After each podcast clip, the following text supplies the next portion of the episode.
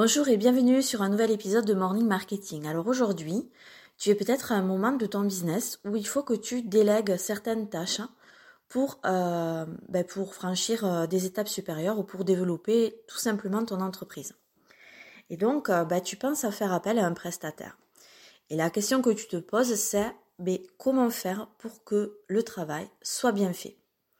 Alors, avant de passer, penser à ça, il va falloir que tu acceptes un truc qui est pas facile, hein, je dois l'avouer.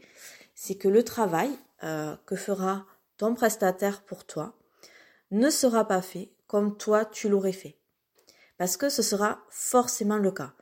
Si tu pars du principe euh, que tu fais appel à une personne qui est différente de toi, avec sa, sensibilité, sa manière de travailler, euh, sa propre organisation de travail, euh, ses compétences spécifiques, les formations qu'il a pu faire, les différentes missions aussi qu'il a pu faire par le passé, son expérience, ben, tout ça va faire que le rendu va être forcément différent de ce que toi tu as l'habitude de faire.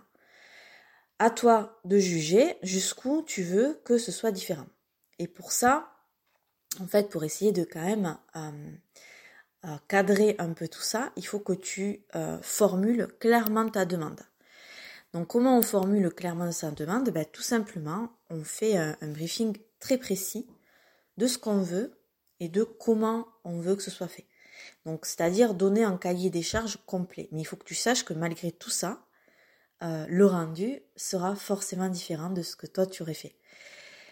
Je crois que quand on choisit euh, de déléguer des missions, des tâches, c'est qu'on en a besoin et qu'il faut euh, plutôt prendre ça comme euh, ce côté je délègue comme une chance et non comme un passage obligé.